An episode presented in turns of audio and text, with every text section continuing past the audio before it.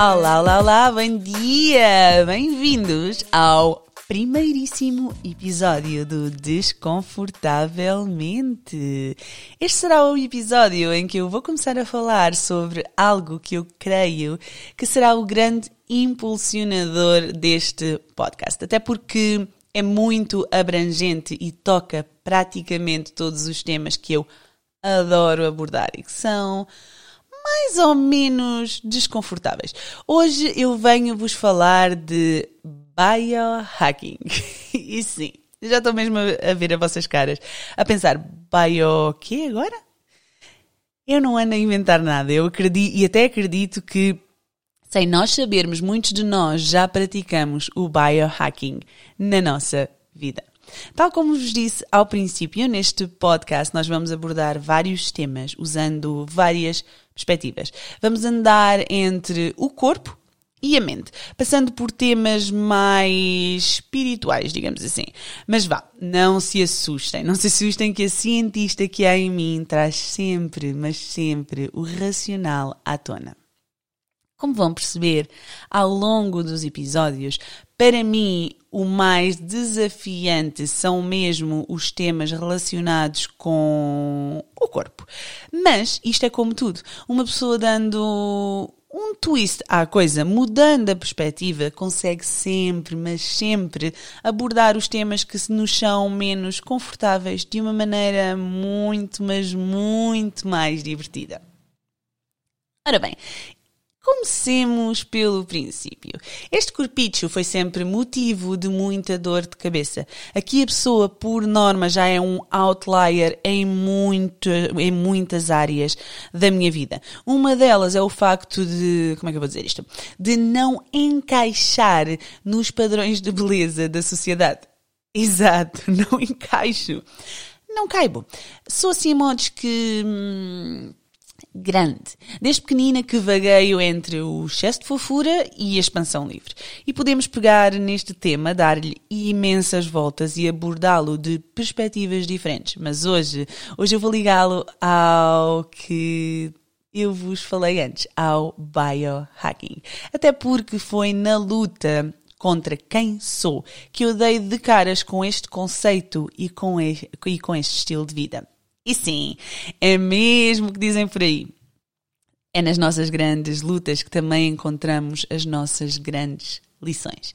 Então vá, eu comecei a ver que quanto mais depressiva eu estava, mais eu expandia. Eu não sei como é que é convosco, mas eu cá, quando dá para ir para o dark side, tenho menos vontade de cuidar de mim em certas alturas. Isto reflete-se em quê? Na comida, no movimento e nas relações interpessoais. E depois, guess what? A saúde vai tipo pelo cano abaixo. Exatamente. E foi quando eu toquei bem lá no fundo que eu realmente vi que havia muita coisa que estava mal na minha vida. E que a minha saúde, tanto física como mental, era simplesmente o reflexo da toxicidade que eu tinha dentro de mim. E à minha volta. Resumindo, comia mal, dormia pouco, saía muito, bebia socialmente, mas sejamos sinceros, às vezes eu era demasiado sociável, se é que me estão a entender e depois dava demasiado de mim aos outros. Conclusão: preocupava-me e ocupava-me o suficiente para não ver a casa em ruínas que estava a minha vida e, consequentemente, a minha saúde. Mas vá, como eu me considero uma pessoa minimamente curiosa, antes de deixar que a minha casa se autodestruísse, eu comecei a repará-la como podia e, pouco a pouco, pouco a pouco agarrei em livros, em podcasts, num e noutro curso e deitei mãos à obra. E como eu sou uma pessoa preguiçosa, ou como eu gosto de lhe chamar, uma pessoa que gosta de otimizar processos, eu fui em busca de métodos válidos em que eu pudesse tirar o melhor e o maior benefício possível com o menor esforço aplicado. E foi exatamente nesta vontade de saber mais sobre mim, de entender como funcionava o meu corpo e a minha mente, os meus moods e todas essas coisinhas interessantes que eu dei de caras com o biohacking. Mas o que raio é o biohacking. Este termo foi trazido para o léxico pelo Dave Asprey, o fundador do Bulletproof, e utilizando nada mais, nada menos que as suas palavras. O biohacking é a arte e a ciência de mudar o ambiente ao nosso redor e dentro de nós para que tenhamos mais controle sobre a nossa própria biologia.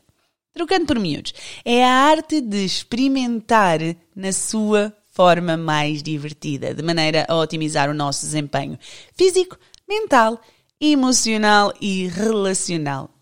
Ou seja, tudo o que eu mais adoro nesta vida e que quero falar neste podcast.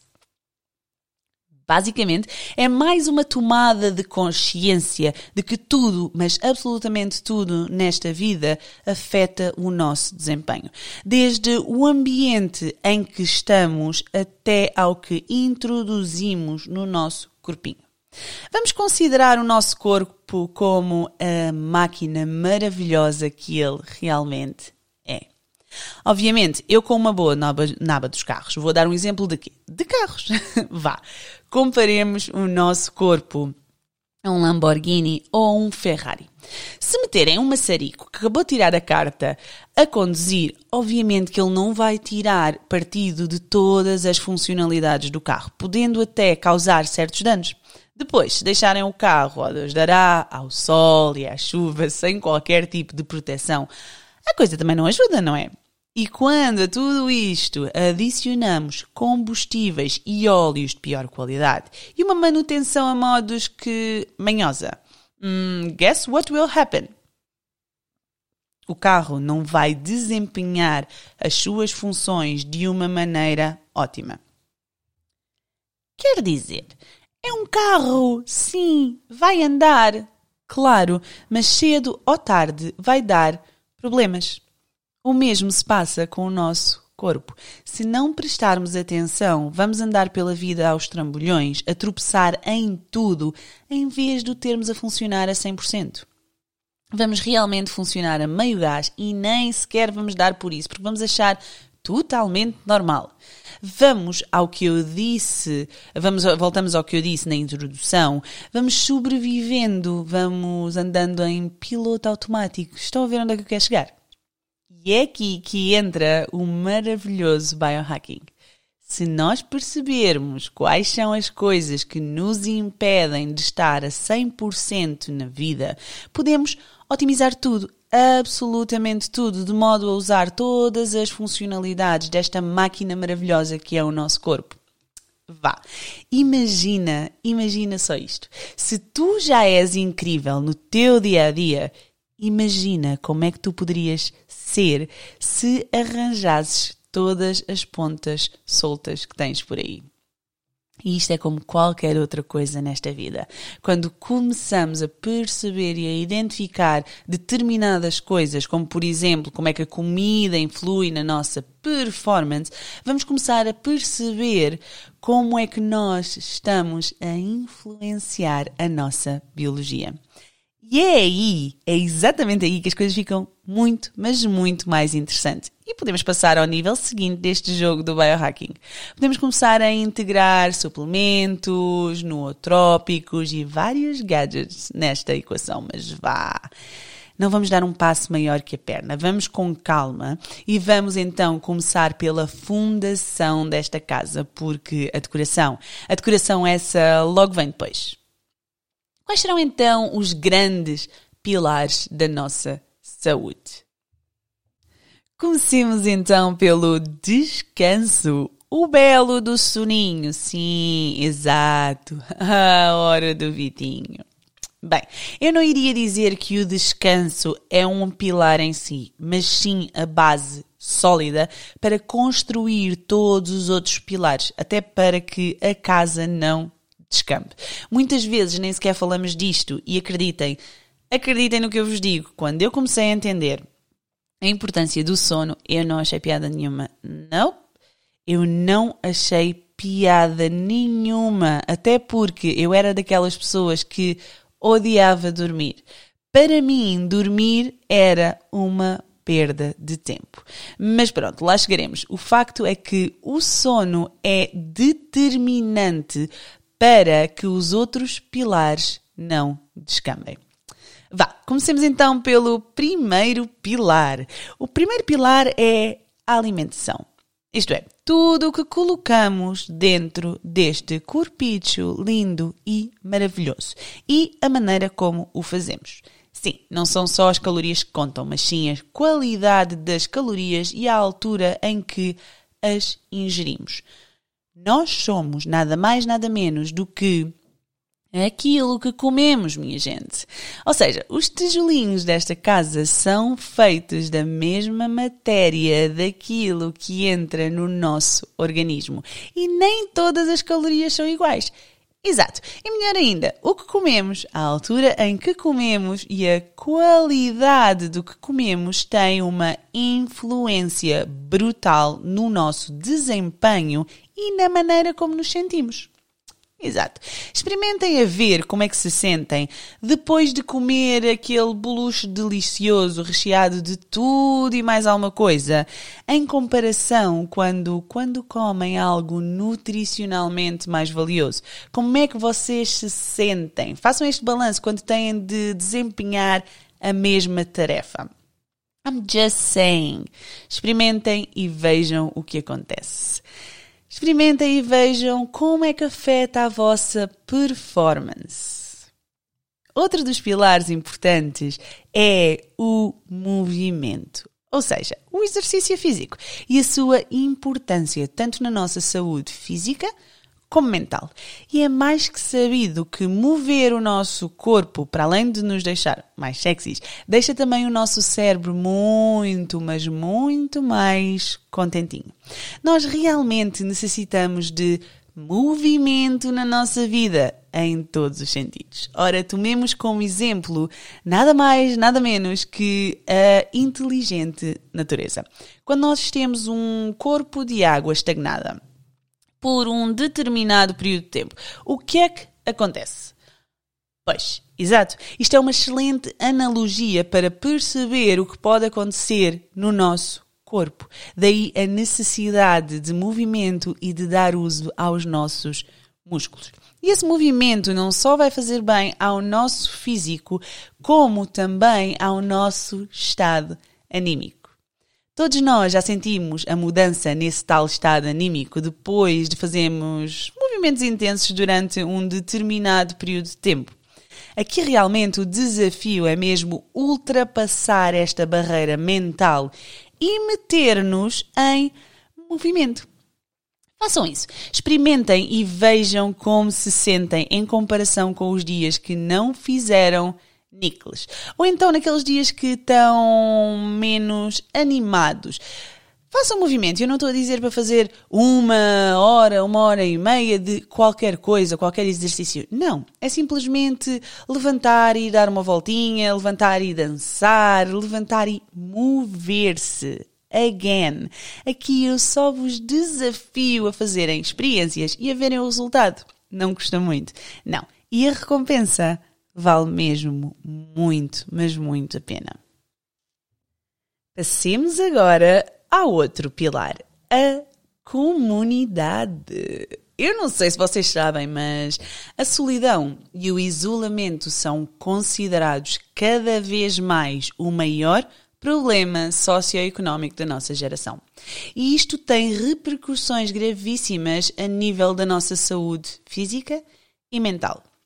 Digamos que a maior pandemia da nossa geração não é o Covid, meus amigos. Não. O Covid tem sido apenas o grande impulsionador e neste momento está a evidenciar o quão importante é este pilar. E quando o descuramos, as repercussões podem ser efetivamente muito, mas muito graves. E eu não digo isto de ânimo leve ou em tom de alarmismo, é, é mesmo para que vocês tomem consciência da importância. Muitas vezes nós não damos atenção a este elemento tão importante da nossa vida. Porquê? Porque nós vivemos muito ocupados, consciente ou inconscientemente, para nos darmos conta realmente das ilusões, da ilusão das relações que temos à nossa volta.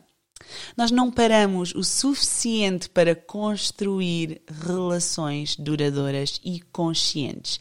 Relações profundas. Temos imensos amigos no Instagram, sim, no Facebook, mas quando o tempo abranda, como abrandou no Covid, vemos que. Uh, ups! Se calhar a minha tribo não existe. Se calhar eu não tenho tantas pessoas à minha volta, ou nem precisa sequer ser o Covid.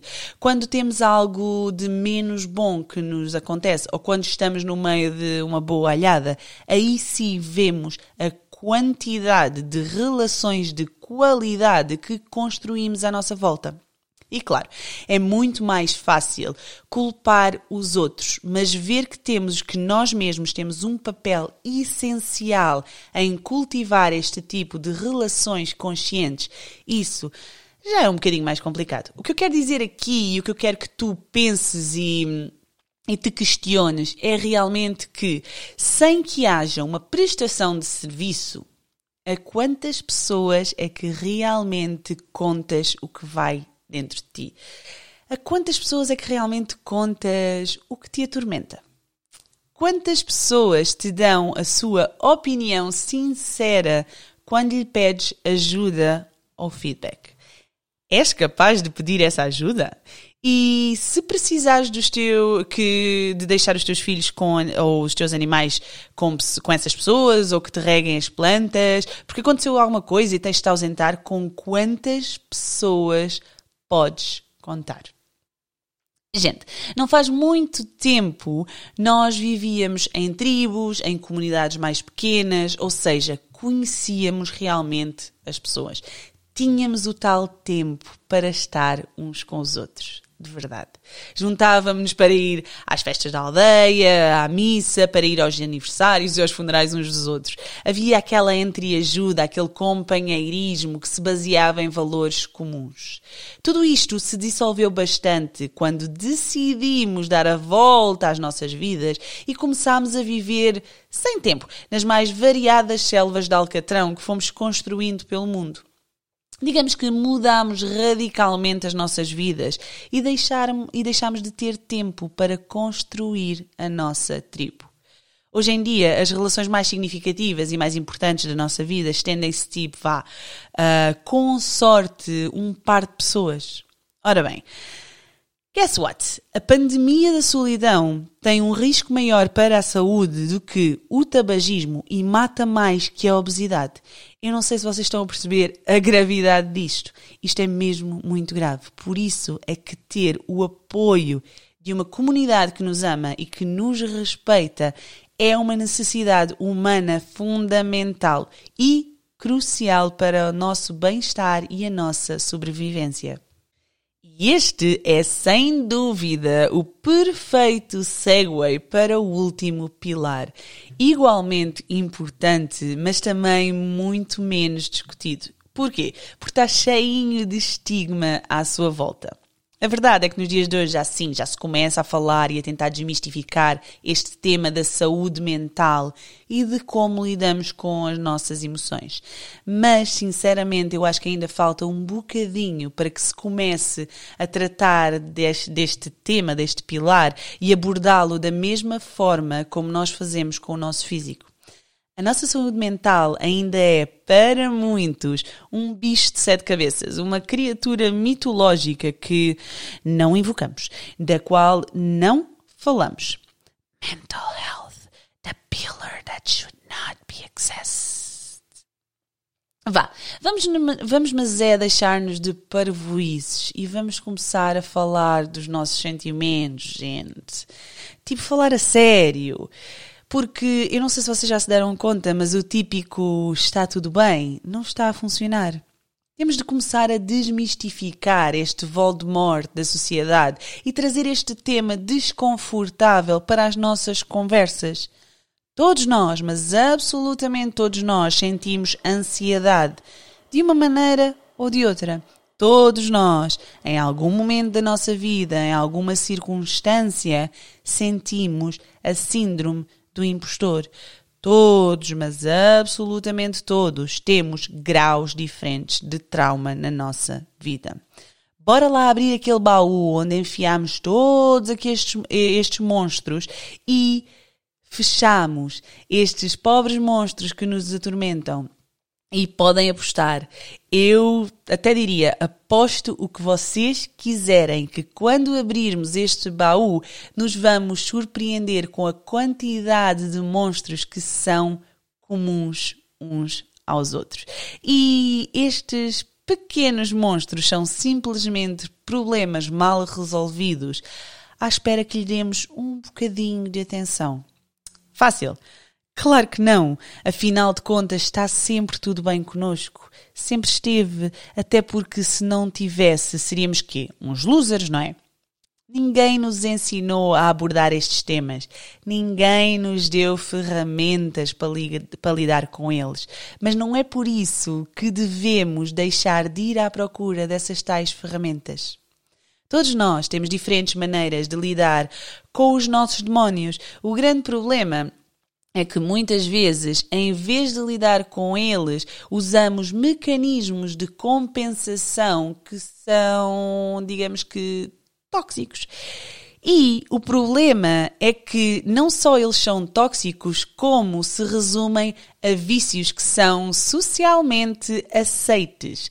Ou seja, que vão ocupar a nossa mente para não pensar nesses tais problemas. Muitos deles são o álcool, o tabaco, a comida, as compras, os jogos, as séries, as redes sociais e tantos outros.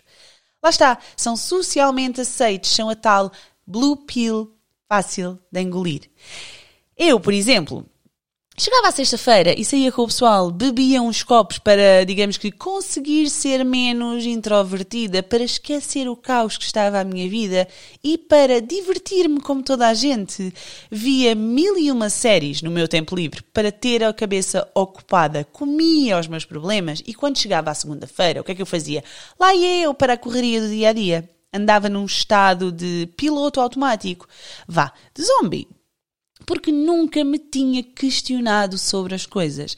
A verdade é que realmente eu via a Red Pill todo o santo dia. Mas como ela não era socialmente aceite, eu nunca a tomava.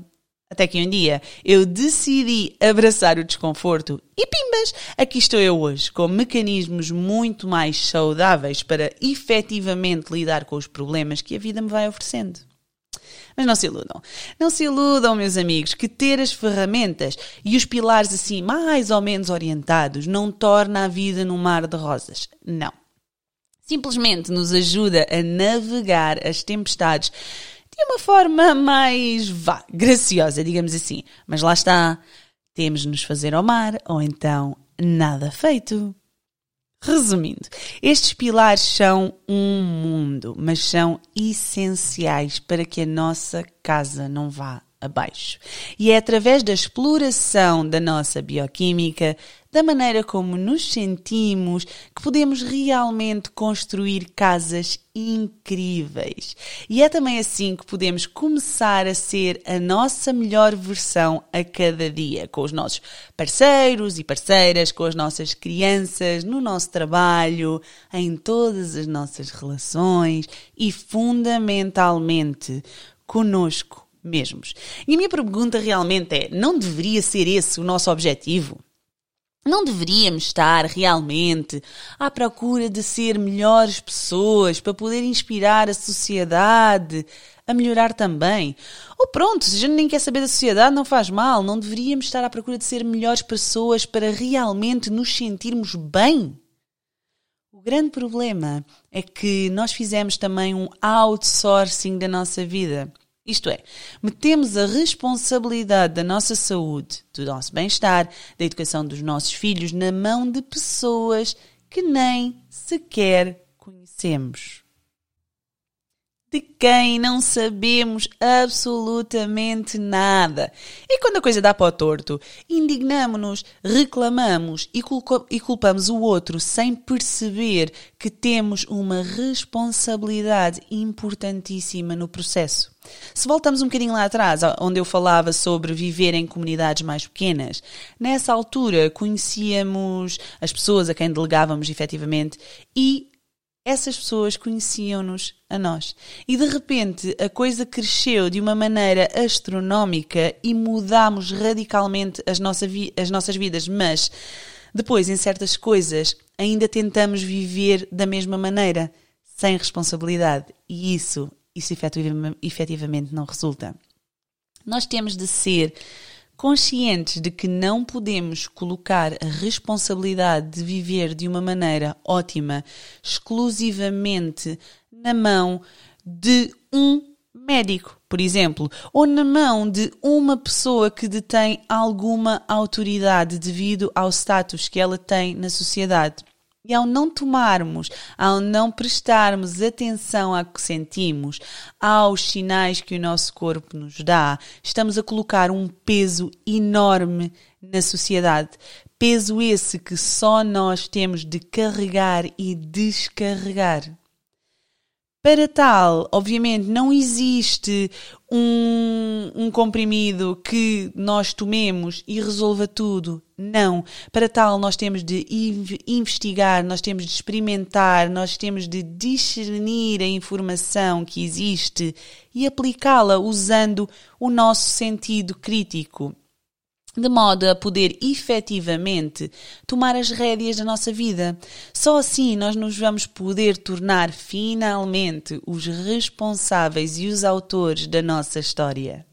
E com isto eu não estou de todo a tirar o crédito aos médicos. Eu não estou a dizer que agora todos nós nos devíamos auto-intitular de biohackers desta vida e consultar apenas o Dr. Google. Não, nada disso. O que eu estou a dizer é que nós temos de conscientemente nos rodear de pessoas que nos ajudem, porque até porque os médicos estão atulhados de trabalho até aos olhos e são seres humanos. Eles não têm tempo de estar a fazer durante aqueles 15, 20 minutos de consulta, não têm tempo para estar a fazer de inspector gadget no que toca a conhecer-nos. É óbvio que eles têm esse papel quando há algo de muito errado na nossa vida, mas cabe-nos a nós evitar chegar a esse ponto em que algo está muito mal. Cabe-nos a nós conhecer o nosso corpo e entender como funciona esta máquina maravilhosa. E cabe-nos a nós, a bem ou a mal, sair deste estado zombie e perceber o que nos faz bem usando os pilares da saúde para navegar ma este mar e as tormentas desta vida. E é exatamente a reconstruir os pilares da nossa saúde que nos podemos tornar seres humanos muito melhores e muito mais felizes. E acreditem no que eu vos digo, acreditem, o biohacking é uma ferramenta incrível para reconstruir de uma maneira sólida e sustentável estes pilares. E já estão mesmo a ver como isto é algo que me apaixona profundamente. Todos estes pilares vão ser individualmente mencionados em outros episódios que estão para vir, não é? Exato. A pergunta que eu vos deixo hoje, a pergunta que eu vos deixo aqui para vocês pensarem, a pergunta desconfortável, é simples. Consegues na escala, numa escala de 0 a 10, em que 0 é uh, inexistente e 10 é perfeitinho, dizer-me ou dizer-te a ti mesmo qual é a integridade de cada pilar da tua saúde? Consegues ver qual seria a melhor ação para começar pouco a pouco a reparar aqueles pilares que estão mais danificados? Ficaste curioso ou curiosa com isto do biohacking? O que queres saber mais? think about that. E se tiveres coragem, passa pelo nosso Instagram desconfortável.mente, onde poderás deixar as respostas ao episódio de hoje. E não te esqueças de subscrever este podcast, porque só assim eu vou encontrar o caminho direto até ti na próxima vez que saia um episódio.